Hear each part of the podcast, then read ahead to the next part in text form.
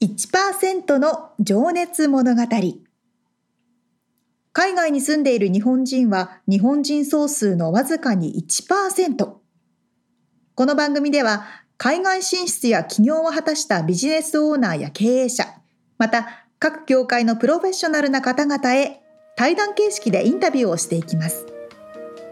日本の未来を背負うグローバルなプロフェッショナルたちの仕事哲学とそこに燃える情熱に迫ります。You ready?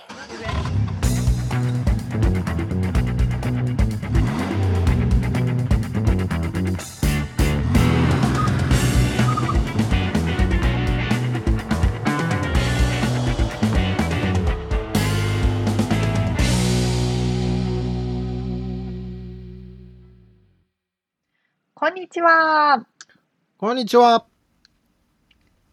1%の情熱物語180回でございます。皆さんお元気ですか？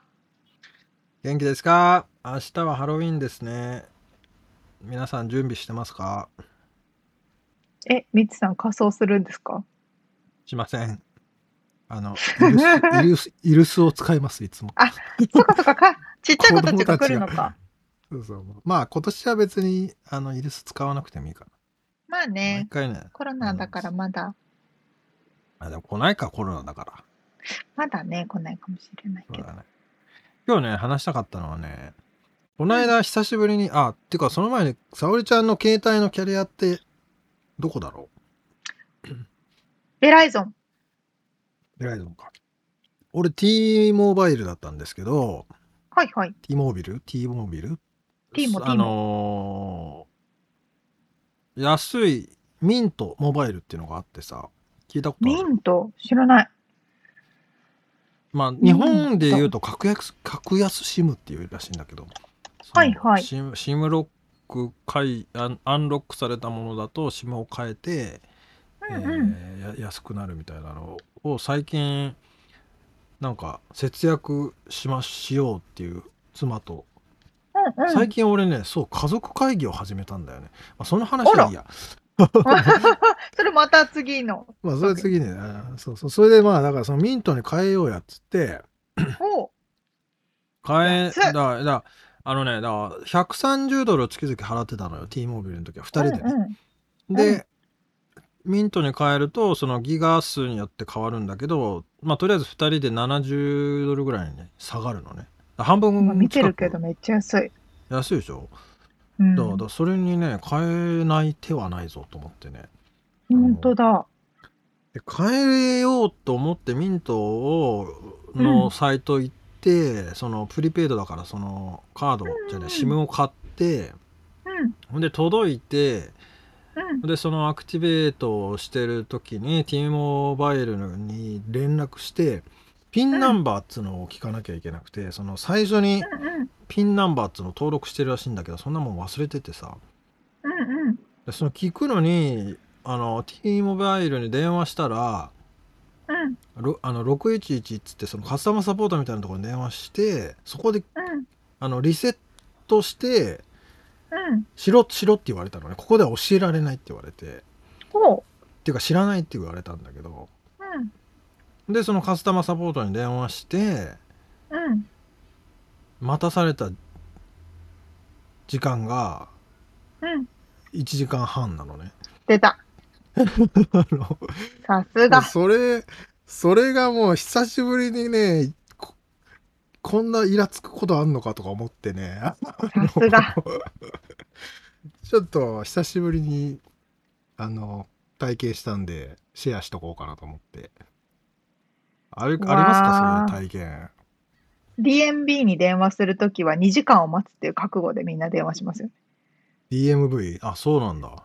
あの、ドライバーライセンスとかを扱う DMV というところがある。何のために電話するの？それ。なんか、例えば、あ、そういえば私も免許ずっと届いてないんですけど、2年前から。あとかね。私、それリアルな話、まだ電話してないけど。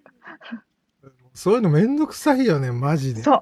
もう本当でも大体待たされるけど、ベライゾンでそ、ベライゾン、T までそんなに。渡されそるのしかもさピンナンバーを聞くだけなんだよ。もうそんなもん教えろよと思うんだけどそこに絶対あると思うんだけやどそうだからもうそれがねめちゃめちゃなんだそりゃと思って。まあとりあえずだからピンナンバーをそこでリセットしてあのなんでキャリア変えんの？みたいなことを聞かれて、うんうんうん。いやいやそっちの方が安いからとかっつってじゃあねっつってガチャンって切られたんだけど。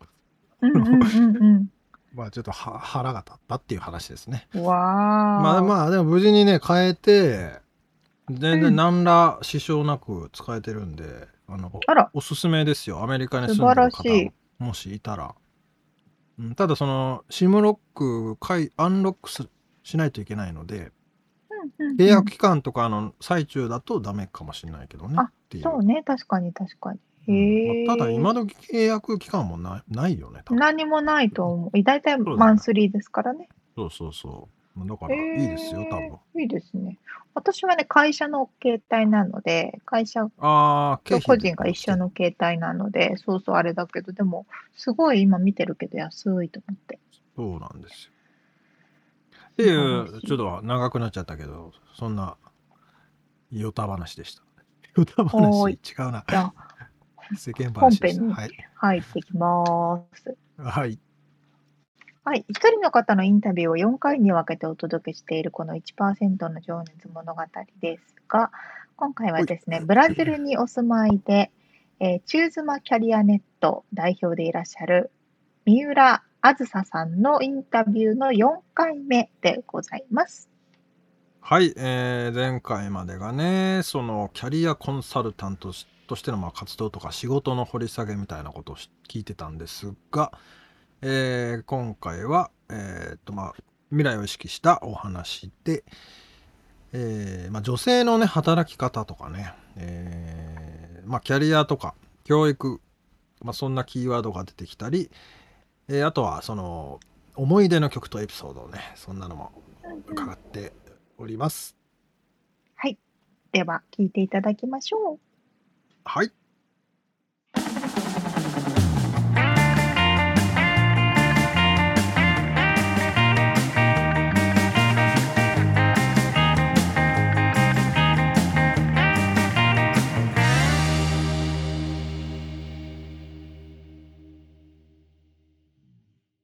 先週まではねちょっとそのまあ日本のね働き方とかまあその三浦さん自身の、えー仕事に対するうん、こう姿勢みたいなのを伺ってたんですけどえっとね、はい。えー今からちょっと未来のを意識してなんですけど、はいちょっとこれも僕みんなにしてる質問であなたにとっての幸せって何ですか、っていううん、うん。そうです変な質ね問。なんですけあの、ど、はい、あ、いえいえいえ。自分に自信を持って生き生きとしてる人が増えることです。うーん。それは？具体的に言うと、周りに、はいうん。うん。あ、そうです。あの、私とか、チューズマキャリアネットとか、株式会社統治とかに関わった人が幸せにつながったり、まあモチベーションが上がっていくことで、はい。なんかイメージでいくと、あの、太陽みたいになりたいと思ってるんですよ。太陽で、こう、あー。わーわーわーってこう、あの、明かりを照らすと、それでみんながこう、前を向いたりとか。エネルギーをもらってね。エネルギー、はい、エネルギーをまたせることが幸せね。なるほど。うーん。まあでもすげえわかりやすいな。でも太陽になりたいっていうのは。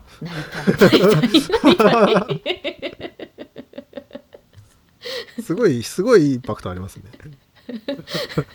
政治家に出るときに太陽になりたいって出てるかもしれないです。私のあテーマに。キャッチコピー太陽になりたいキャッチコピー。そうですかなるほどねまあねでもそれはそうですよねみんながこう暗闇で下向いててるところにパーンって明かりが出て、あーって上向いて笑顔になってくれたら、そりゃハッピーっすよね。はい。で、それの結果、あの、今までこう二の足踏んでたことにチャレンジしてみようっていう気持ちにうん、なる。で、そこで、あの、ひこみなさん、一歩踏み出すと、できることが増えるから元気になって、はい。またもっとチャレンジってしていくんですね。うんそうすると、あの世界の幸福度ランキングが日本121位とかだったんですよね。なんかやりがいを感じているかどうかっていう、かね低いっすよね、うんいつもね。低い。うん。あれが上がってあのうん。50位とか。あれがもっと上がってて日本って幸せな働き方をしてる国なんだっていうふうにスウェーデンのうん。ことを思われてるみたいに日本は働き、人が生き生きとしてるっていうような世の中になってうん。いきたいという思いがあります。うん。なるほどです。えーありがとうございます。じゃあね次の質問、えー未来を意識して何かこう、自分にまあこれ話出たかな？課していること、習慣化していることうん継続していることなどありますか、そうですね。これ2つありましてなんていうのこう仕事とか働くパーソンとしてみたいなところでいくといろんなアンテナの情報、アンテナを張ってますと。情報に関してあの今行ってるのは LinkedIn と NewsPicks で、うん。あの興味あるとかいう話以外にもザーって見るんですよね。社会っていうテーマだったら全部見て。でそこであの自分の関連するものってなんだろうっていうのを一つのことでも事象を思い出してでそれで考えるようにしていたり、あと普段手に取らない本もあの今それこそ大学の時のゼミ自主経営ゼミを15年ぶりに再開して、まあ、毎月のようにゼミを開催してるんですね。大学時代の友達たちと。へえうんうんうんうん。でそこであの逆に人から勧められた本をあの読むっていうのを テーマ関係なく読む。それはだからうん、面白そうおああんまり面白そうじゃないなと思ってもとりあえず読んでみるっていうことですか？あそうです。あの多分自分は絶対読まないテーマを、はい。逆にそういう交換してる感じですね。どれ興味ある？とかあいうのであのいうのでこうなんでこう例えば人のおすすめフェイスブックも最近あるんですけどシェアしてることあはい。で、あこれ面白いなっていうアンテナすごい広がってるので今何でも結構面白いんですけど、あのあー。関わることが女性に関わるなとか働き方に関わるなっていう。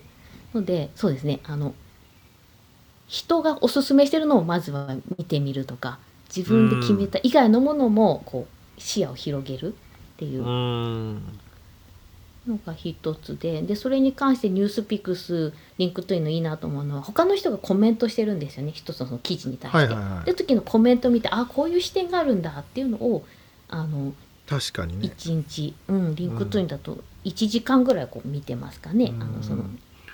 ねでもコメントがあるものってやっぱりその人をしある程度知ってるとあこの人のフィルターを通った後にこういうふうに考えてるんだっていうのは面白いですよねそれは。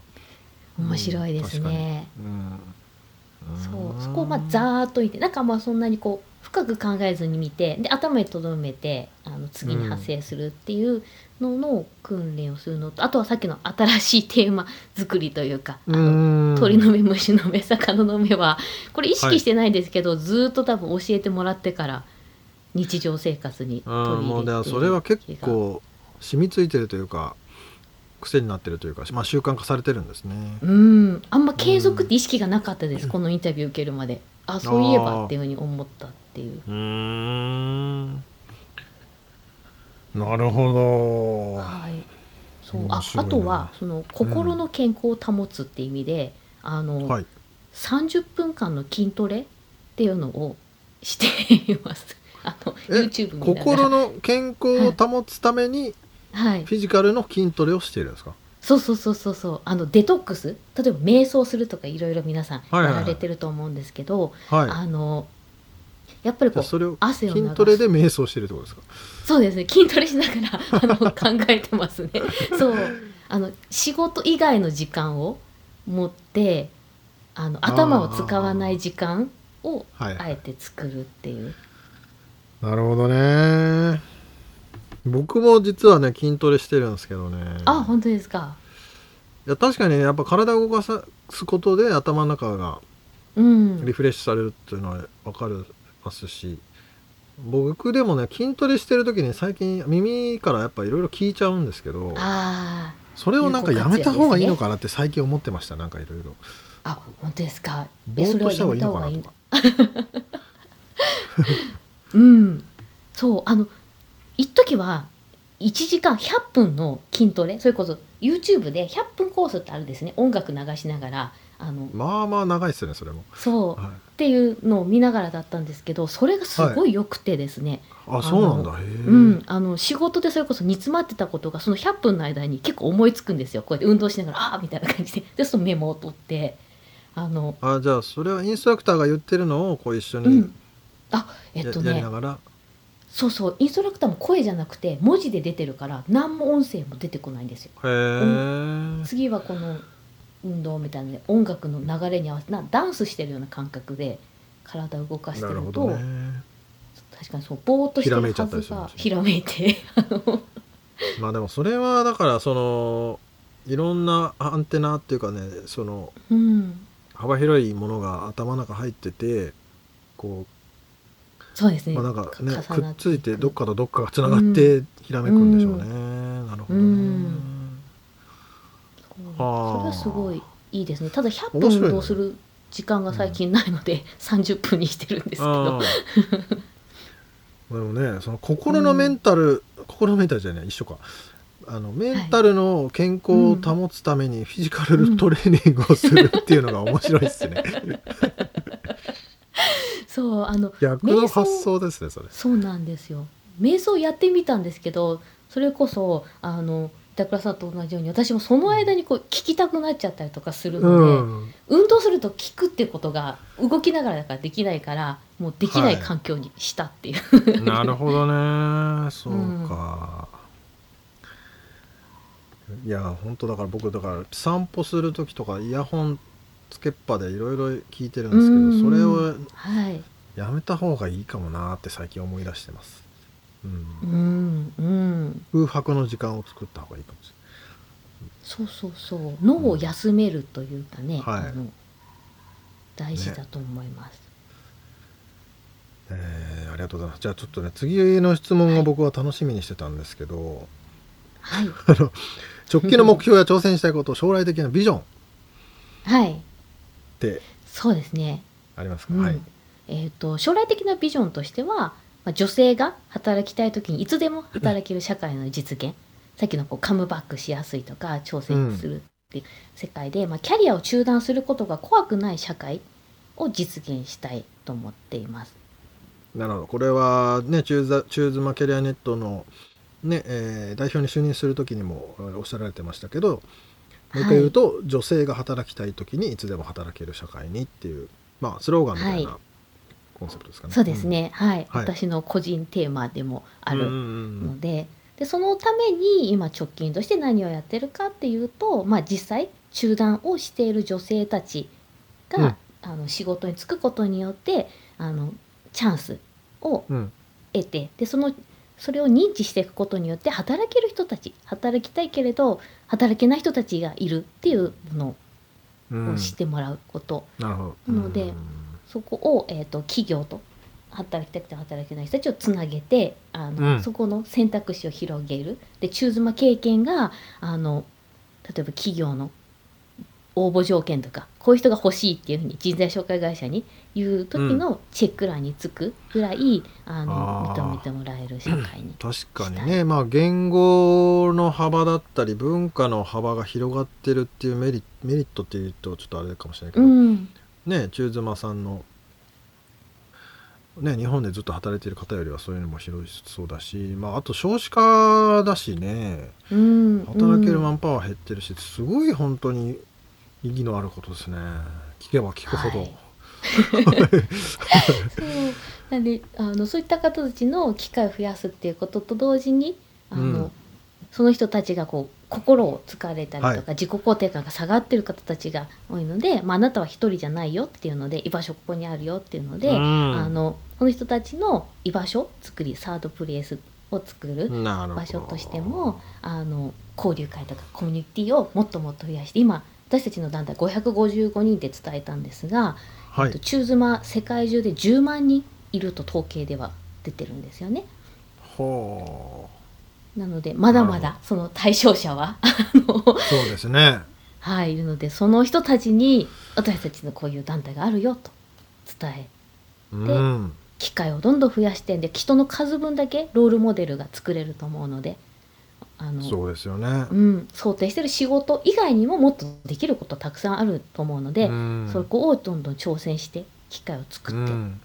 いきたいというのが、えー、とチューズマキャリアネットとしはて行うことで、まあ、個人としての夢ってとこでいくと、まあ、自分の会社の事業をどんどん拡大してうん。いくことを考えていましてであとはキャリア教育というのも視野に入れていましてそのさっきの中断してもああのもう一回復帰できるっていうのの、えー、と実際体験してる人さっきの京都銀行の元常務取締役の先生が話を聞くことによって私も起業家の人たちの視点が分かったように一回やめて、あのもう一回いろんな会社とかをしたりしている人私たちの立場からあの大学の講義キャリア教育をできれば中学校ぐらいからやりたいんですけどあの中高大とやりたいって思うとそれはもうだから日本に帰,、まあ、帰んなくてもいいのか。日本に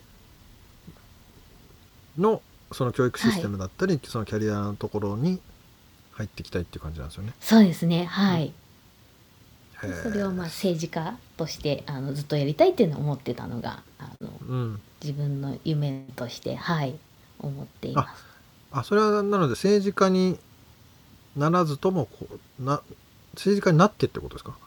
あそうですね。えっとならずともまず今今慶応の研究員もやってるのでそこからはい。先生とかあそう目指して道も今はいあの準備してるってとこなんですけど、うのですよね。それ以外にもやっぱそのはいキャリア教育の授業をカリキュラムに入れるとなるとやっぱその国の教,、ね。あの教育事業なの文部省で、ねまあ、そこを、うんそうそうやりたいですし今でいくと政治家になって他にやりたいことでいくとさっきのカムバックをしやすいとかいうのでうん人事制度ですね、あうんの復職うん。あの制度を取り入れてる会社はまだまだ少ないのでそういうカムバックを。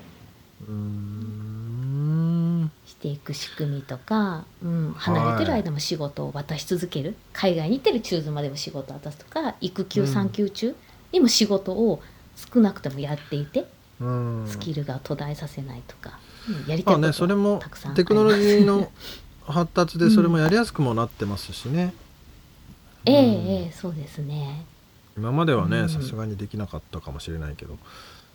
うんいやー応援します。ありがとうございます。日本日本をより良い国へ。そして世界をより良くしてください。よりよく。はい。で他人事じゃないですけどね。僕も頑張りますけどりましょう一緒に。やりましょそうですね。いやーじゃあちょっとね、えーこれはまあ質問じゃないんですけど今後活躍するであろう若い世代や、まあ、はい日本在住の、ううん。えー方たちにちょっとメッセージをいただけたらなと。はい。えっ、とまずやってみてくださいと。気になることがあったらやってみてください、で一歩踏み出した勇気によって大きく変わっていくので、うん。やってみてくださいと。うん。であの皆さんにメッセージするものとしては、えー、と特に女性たちは、まあ、複数の選択肢と何歳からでもやり直しができるような社会にはまだまだなってないんですけど皆さんの一歩によってあの世界が変わっていくから一人一人が1%ずつでも変えていくことによって300に集まった300%とか掛け合わせでどんどん広がっていくので、皆さんの一歩が次世代の一歩にも関わるっていうふうに思うのでそこをチャレンジしていただきたいと思っています。ああもうこれはなんか刺さる政治家さんの演説みたいな感じでしたけどね。皆さんの一歩が一票がみたいなすいません いやでも本当におっしゃるとり 本当にでもねリアルにその一票が変えますからね、変えますから、ね。小さいように見えてそう実はその一歩って大きいんですよね。本当そうですよね。うんうん。はあ。いや。そう。なでこれは海外にいるからとか、日本にいるからじゃなく、どこにいてもその一歩は出せるんですよね。今日まさしく今からでも。はい。うん、これ今ねこう胸にグッと来てる人たちがいるかと思うんですけどももう歩き出してくださいっていう すぐに。失敗を恐れずに。すぐに。恐れずに。そう明日やろうじゃなくて今ですよ。今グッときたら、今やれる小さいこと何でもいいからチャレンジ？それこそ運動するでもいいと思うんですね。筋トレ今話聞いたから5分やってみようって、一歩やることで自信もつなつながるし、ううん。ん、今日の僕ね夜の散歩はちょっとイヤホンなしで行ってみます、お。これ新しい一歩ですけど。一歩ですよ。そうそうそうそまあとにかくあれですね、えー、と将来的には、えーもうキャリア、えー教育の角度から、はい。まあ、中からも、まあ、おそらく、はい。まあ、上からというかねその政治的なうはいところからも、えー変えていきたいなっていうのがビジョンでいらっしゃるっていうことですね。そうです。はい。はい。じゃあちょっと最後のあれですけどえっ、とね思い出の曲とエピソード。はい。ああそうですね。ねそう。うん。リスナーさんからねリクエストがありましてですね。はい。聞いてみたら面白いと思いますっていうことで素直に聞いてみます。はい。がいいですか？はい。ねはい、もちろんです。えーっと私はですねあのカラーズっていうカラーズって？はい歌であの狼の被り物をした人たちなんですけどあ顔出さないでやっそうそうそうそう、あの人たちが歌ってるですね、えっ、と、Man with a Mission っていう方のうん。カラーズっていう曲が思い出の曲です。マン・ウィズ・ア・ Man ミッショ with ン a Mission。はい。それは何か？はい。このエピソードとしては、ちょうどこれがそれこそリクルートの時の新卒採用の時にインターンシップ、学生のインターンシップをやってた時に、このカラーズという曲を使って学生たちに向けた最後のメッセージで動画を作ったんですね。インターンシップを振り返ってっていう時に、なるほどはい、でメッセージとしては、えーと「みんな違ってみんないい」ってことを伝えたくて、うん。カラーそれぞれの色があって特徴があるっていうのなのでうんうんうんうんまあえーとキャリアってそれこそ人の数だけあるし作っていくものだと思うのでそういったカラーズ。で、あのみんな違うのが当たり前だし違っていいっていうのを、あのそこでも実感しているし今も大切にしている価値観なので、うん。今もこのカラーズを聞いてへえ大切に思い出しています。まあねいろんな色があっていいっていううん、ねことですね。えー、じゃあちょっと僕も聞いてみよう。うーん。うんうん。ぜひぜひ。まさしくね今ブラジルに来て思うんですけどブラジルってあはい。の人種差別を NG にしてんですよね。あのうん。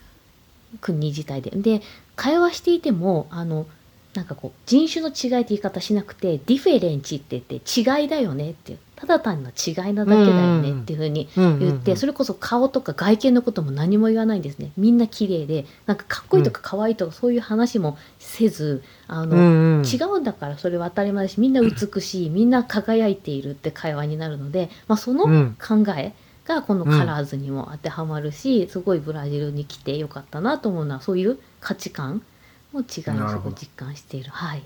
うんうんディファレンスね。そうですよね。はい。まあ違い。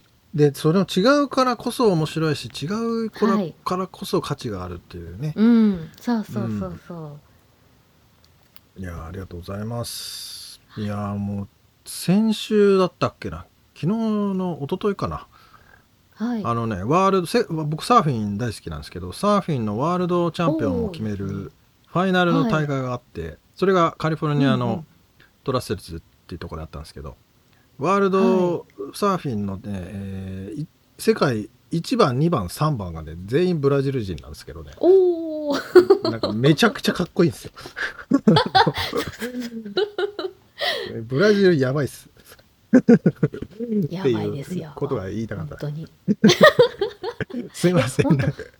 おっしゃる通りなんかびあの世界の美女も上位10人のうち6人がブラジルが占めてるっていう、なんかねその突き抜けてる感がやばいっすねもうこの。突き抜けてるなもう俺はこれだけやって世界一になったるぞ感がねああ半端ない、まあ、サッカーとかもそうですけど、へー。あそうかそうか、うん。なんでしょうね。国民性文化なんですかね。もうねねなんだから、うん。その違っていいんだよ失敗してもいいんだよ、何でもいいんだよ、みたいな、うん。楽しもうぜみたいな環境がそうさせてるのか、そこに行き切っちゃってるっていうか。ああると思います。なんかね教育もそれこそ褒めて伸ばすので怒られることがほとんどなく育つって。はいやばいっすねブラジル。うん。それですね。やばいっていうだけですいません変な。ちょっとねごめんなさい僕今ちょっと焦ってましてあと5分でねあの終わらないといけないんですけど、あとねおすすめの本と映画があったらちょっと伺っておきたいなと、そうですね。おすすめの本は渡辺和子さんが書かれた「置かれた場所で咲きなさい」あはい、中妻になってこっちに来た時にあの最初に読んだ本ですね。今の。あへえ。それもだからうん。メッセージ的には共通してる部分がはいありますね。そうなんだろう、こううん。今の毎日でもこう新しい選択肢を見つけられるしその一歩あの身近な一歩をすることで変えていけるから、今の状況の中で何ができるかをまずあの考えることがスタートしてでそれをもとにやるかやらないかって次のフェーズになっていくんですけど、うん。やれるか、うん、なんでまずはまあ。今を、はい、そうですよね。まずは置かれた場所で何ができるかを考える、うん、うん。えー、ちょっとそれも気になる。はい、あとねえ映画ももしあれば聞いておいてもいいですか？映画がね結構私映画 映画がねそんなにないんですけど。まあなければ別にはい。ちょっとこれっていうぴったしのがすいません思いつかずで。ああ大丈夫です。申し訳ないじゃあです。すいません。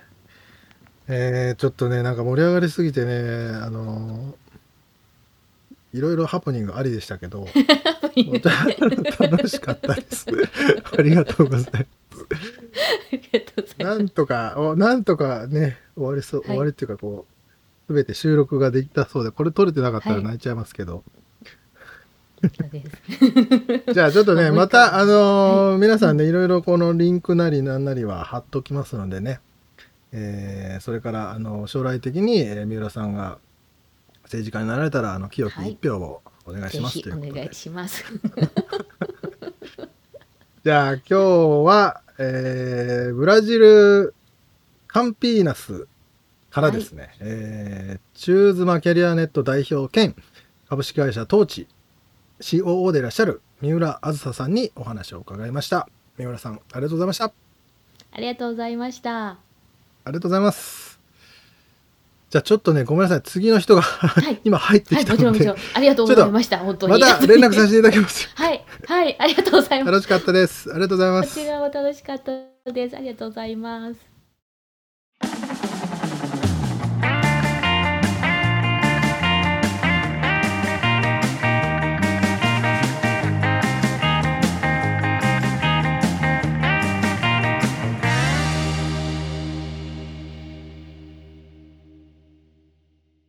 ほんとそうだな。一歩からやらなきゃなってちょっと思いました。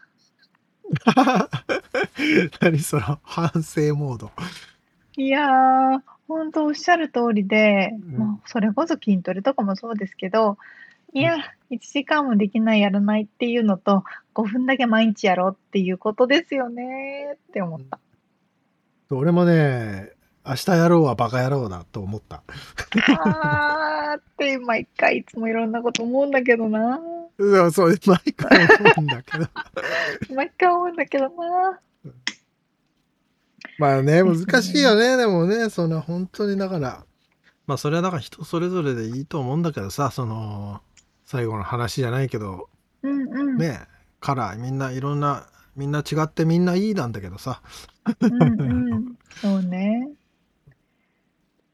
おっしゃる通りで。そんなに、やっぱり特にね、女性の力とか、そういう世の中を変えるっていうことは、なかなか自分の世代じゃ起こらないことかもしれないけど、ややっぱり今動くことで後世に伝わるものがあるっていうのは、本当うん三浦さんのおっしゃる通りですよね。いやでもね多分その世界が変わっていくスピードも上がってるはずだと思うから確かに。そのね昔はもうこんなことやったってのはもう変わんねえんだろうなみたいなことが多かったかもしれないけどそうね。割とさ情報の伝達も早いしさあそっかそっか、確かに。そうそう波を起こすのはしやすくなってると思うから、かもそうかも。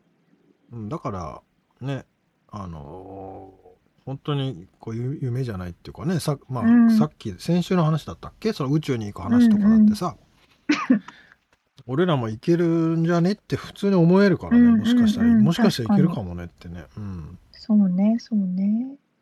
そうだからねまあまあでも本当にでも日本を本当に変えるならやっぱり政治家になって中からこう変えていかなきゃいけないんだろうなと思ってそこに本当に突き進んでるのはすごいなって思い素晴らますね。しいですよね。本当うに。んいやー、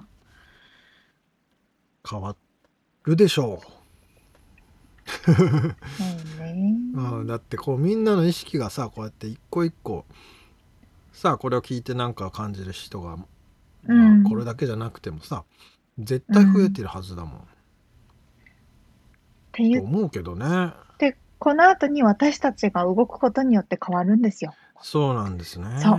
このポッドキャストのね、収録が終わった後にはい5分何かをするっていうことで変わるんですよ。俺はね厚生労働省のウェブサイトを見ようと思った素晴らしい。それでいいと思う。私は。そこに何が書いてあるのかを見たことがなかった今そうかそうか、確かに確かにうん。しかも俺ぶっちゃけさ俺うん。選挙に行ったことがないわけよ。それってみつさん、まあ俺だから二十歳ぐらいからもうんうんう来てるからなんだけど、そっかそっか。まあただやろうと思えばこっちからもなんだできるのか。在在外なんだったっけ？忘れちゃったけど在留領事館海外在とかに留行ったらたいな。うんうん。いあのできると思うんだけどねちょっとそれもかそうそうでしたね。うんそうだそうだ。動けてないしねだからそういうのにやっぱ興味持たないといかんなと毎回反省させられますな本当ですね。勉強になりますね。いやー、いやー駄菓子の話してる場合じゃねえなこれ本当よ。何のグミがうまいとかね。ダメなのよ。まあそういうのもね大事ですけどねそうそういうのないとねあのしんどくなっちゃうからね、今後、本当にあの政治家になられるんじゃないかななんて思いますよね。思いますよ本当にねそれもやっぱりさせね前先月の話はねあのパーカッショニストの話で小さい頃うんうんにパーカッショニストを見て衝撃を受けて実際プロになってる方のね二階堂さんのお話でしたけど、うんうん、うん。まあ、今回もね三浦さんはその土井孝子さんのね、はい。あの演説を聞いて、うんうん。その空間でみんな大人たちが泣いてるっていうのの空間で衝撃を受けて、それが今でもだから原動力になってるっていうのはね、まあ、やっぱり政治家になっていくんだろうなってそう思いますよね。本当ですね。うん。いやー。より良い日本をより良い世界をですねどうやって締めたらいいんだこれ。ちょっと感動に浸ってます。いやありがとうございました。ね、本当に素敵なお話をありがとうございました。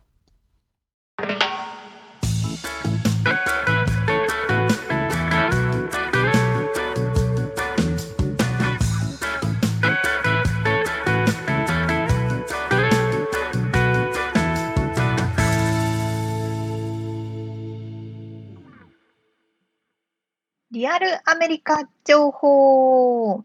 いいよこのコーナーでは最新のビジネス生活情報をアメリカ・ロサンゼルスよりお届けしてまいります。はい。今回はですね、うん。私初めてアメリカで歯医者に行きました。初めて？え、何年いるんだっけ？初めて6年、7、6年ぐらいかな。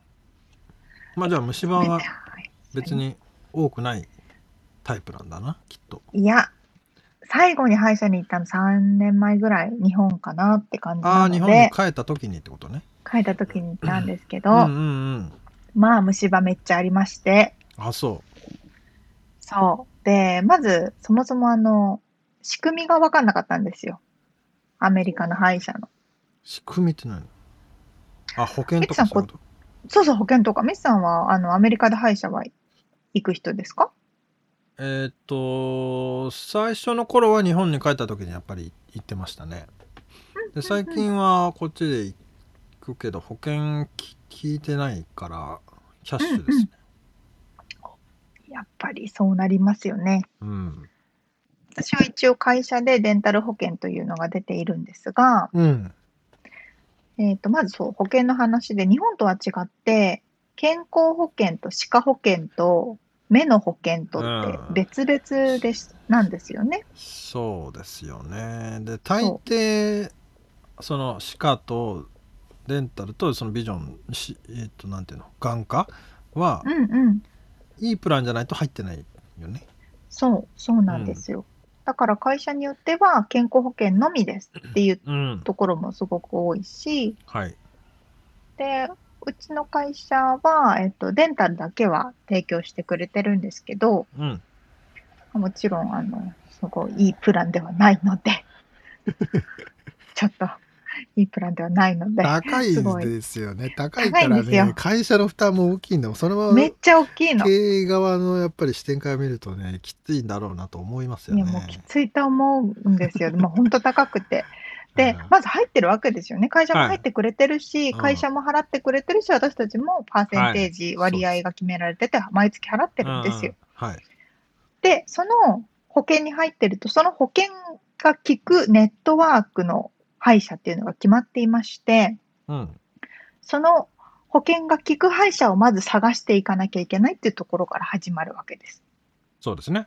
うんうんそれでこう、あ、ここは入ってる、ここは入ってないとか探して、予約をして、私は近所にあるとこを見つけたので、うん予約をしましたと。うん。うん。で、基本的にどの、でそもそも何、何あの、歯が痛かったの、ん、なんか、あの、あれですよ、定期チェ検診にックアップしたかったの？の。うん。チェックアップが大体どの保険でも年に2回ついていそうだてね、そう、無料でそのレントゲンとチェックだけはするようん。っていうなるほど、なるほど。のはあるんで、よし、うんじゃあ無料ってことだから行こうって思っていくじゃないですか。で、まず行って、あの、保険の範囲内だよねとかいろいろ聞いて、うん。オッケーオッケーとか言いながらこういろいろレントゲンを取られますと。はいで、歯医者さん来ますと。はい。えっ、と、こことこことこことこことここ虫歯だねって言われますと。え、めっちゃあるやんってなって、あまあ、うすうす気づいてたんでしょ？まあだいぶ薄々気づいてたんですけど、痛くはないので、まあ大丈夫だろうと思って。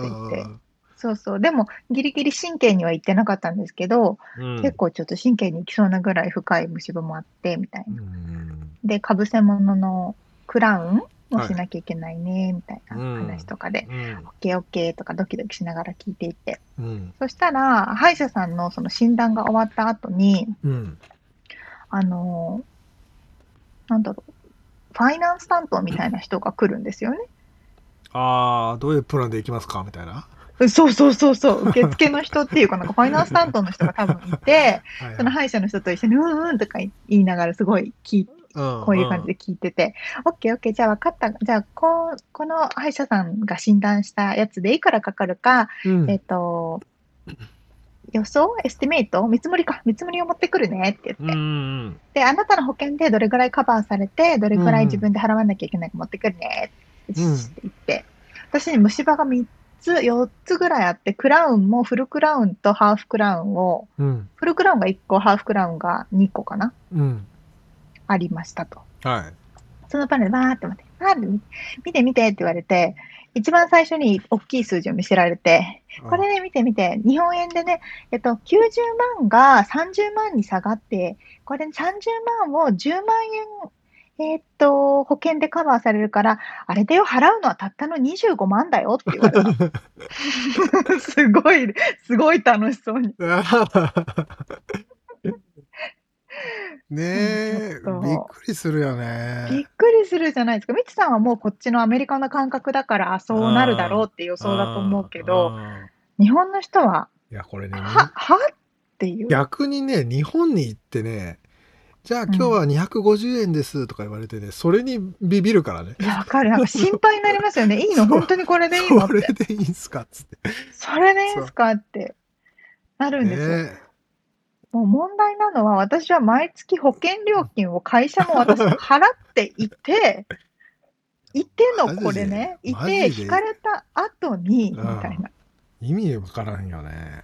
そうそうそう。で、結局、え、ちょっと待って、もうちょっと安くなる方法はとか、こことここは直すの後にしたらとか言っても、やっぱファイナンスの人もうまいから、うん。え、でもあなたが私のシスターだったら、やっぱり今日やってほしいと思うとか言われて、お手遅れになる前にねっていうね。そうそうでも確かにおっしゃる通りで、虫歯は進行していくので、まあ。早くやっても後にね、あの、何神経の方行っちゃって、ルートキャナルって言うんですけど、ルートキャナルをやるんだったら3倍ぐらいお金かかるから、そうだね。その通りだなと思って、OK って言って、OK、じゃあ分割にするねって言って、6回分割でいいかなとか言われて、なんかすごいもう完璧にファイナンスを組まれそて、そうそうそう。あの、あれだよ、ななんだっけ、利子利子利利利子じゃないな。利子じゃない？インタレあ利息インタレストレート。そあ APR ね。の、。はい。そうそうそうそう、分割にかかるお金は必要ないからね、6回でいいかなとか言われて、OK、じゃあもうここにサインしてみたいな、もう最初にうん。払えますっていうのをまずサインさせられるんですよね。まさにしてこれちゃんと払いますって。うん、そうそう、でも、OK って言って、じゃあ今日から治療ねって、もうその場でうん。もうがっつり治療をもうほぼほぼ8割ぐらい終わらされるんですよ。あ、そう。へえ。そう。日本の場合は、なんかこう申請の都合があるみたいで、歯医者もいっぺんにできないっていうのがあって、ああ、そうなんだ。短い単位でできわざとないんですけど、あれしてんだ。わざとじゃないけど、そう。そうせざるを得ないできるけど、あせざるを得ないんだね。へえ。せざるを得ないから、日本はやっぱ3、4ヶ月とか多分かかる治療なんですけど、私はほぼほぼ、えっ、と、1.1日でもう終われるみたいな。感じで、もう完全にクリーニングされて、もう完全に削るところまで削られて、クラウンの形を取って、今仮のクラウンが入ってるから、うん。3週間後にまたクラウン届いたら、うん。それだかぶせるだけね。って言われて、あとはえ25万分の請求が毎月分割にしてくるだけだよーみたいな。もうそれ頑張って働こうってなりますよね。いやマジでねもうその医療費はまああのねまあこういうことあんまり言っちゃあれだけど歯医者と車屋さんはうん。もう言われるがままじゃない俺たちそうね。わかんない何もできないから。うんほんとこうぶっ壊れてるよって言われたらあそうですかっていうまあ詳しい人ならねわかるけど、うんうんうんうん。変えなきゃいけないって言われたらあそうっすかって言うしかないからねまあ歯ね医者もねこれやらなきゃって言われたらねいやここか大丈夫っしょとか言えないもんねそうそうそう。ままだ神経いってないからとか言えないし。わかんないもんね、あそうそう。だからやっぱアメリカのうん、医療費はちょっ医療費と半端ねて半端ないっていう、この25万とかは全然え普通だよねって感じで、うん。こっちの人には思われます。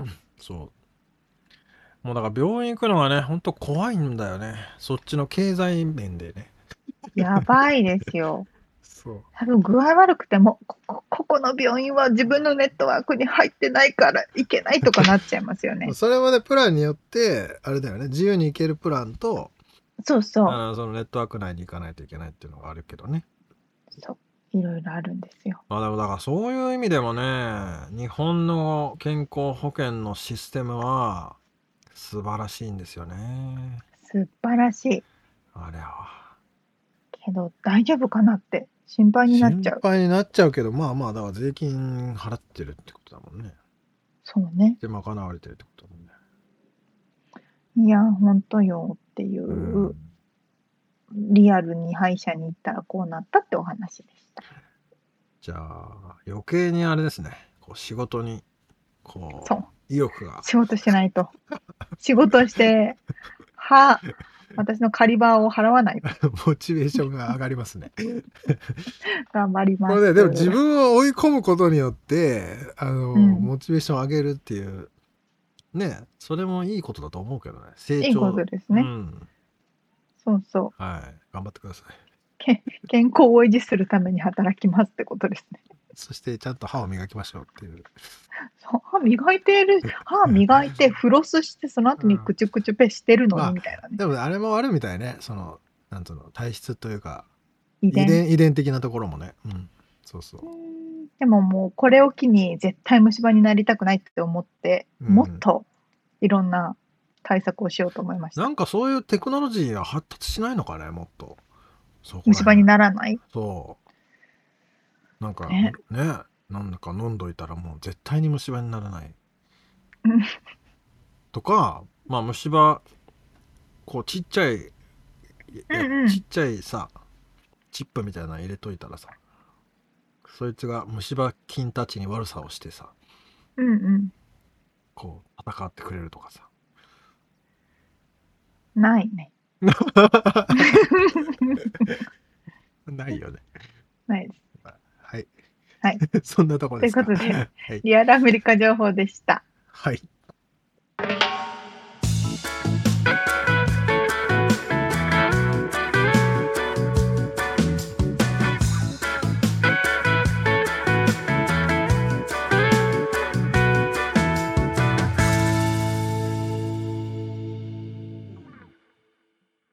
締めのコーナーです。質問。はい、質問。えー、じゃあ、2つ質問を出すから好きな方で答えてください。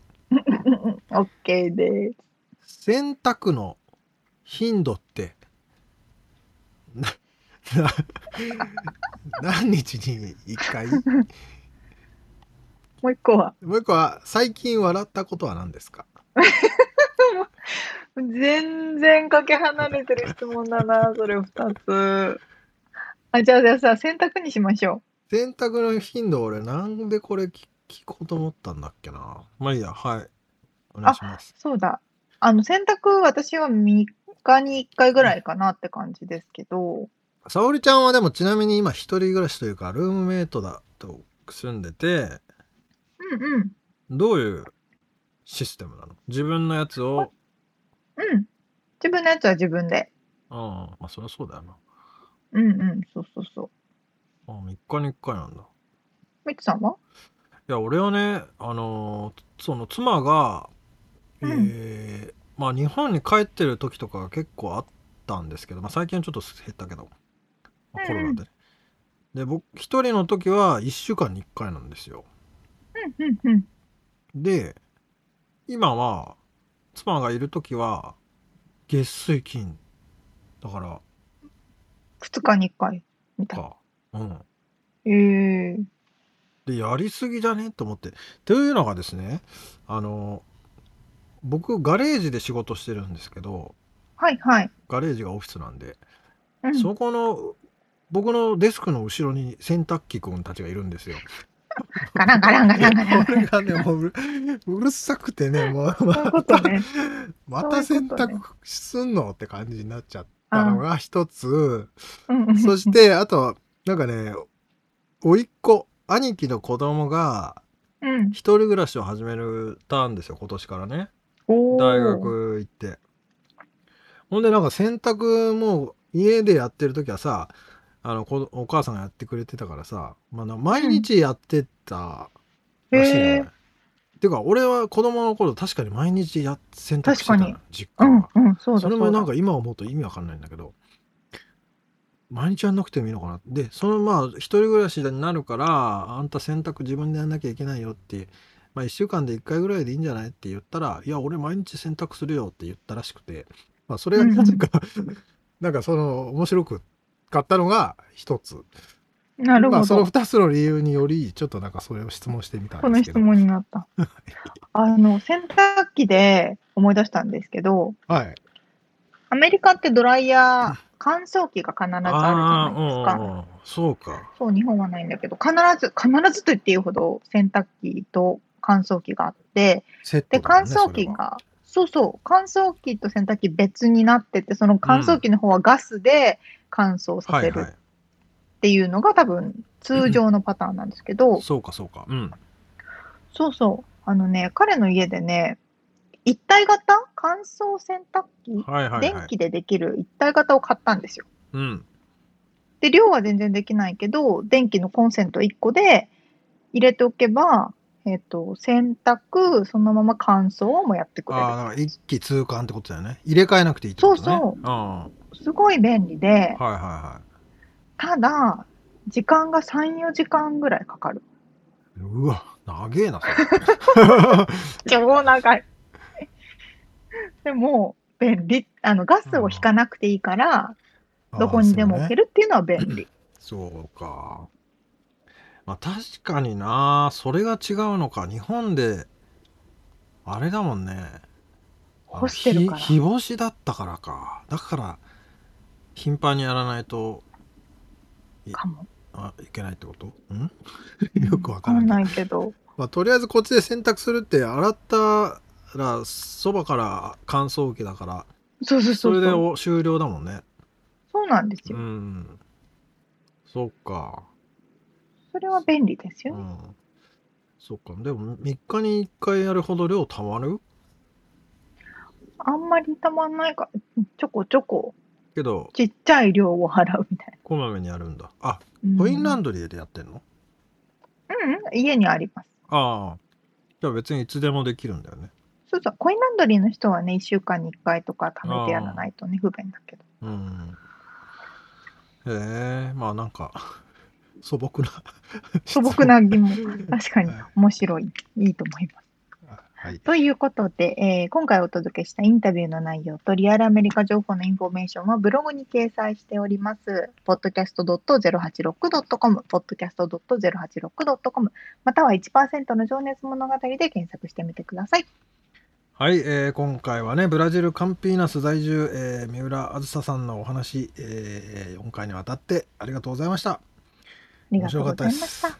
うんえーそして皆さんからのねお便り、えーレビューそしてパトロンさんからのご支援も引き続きお待ちしております。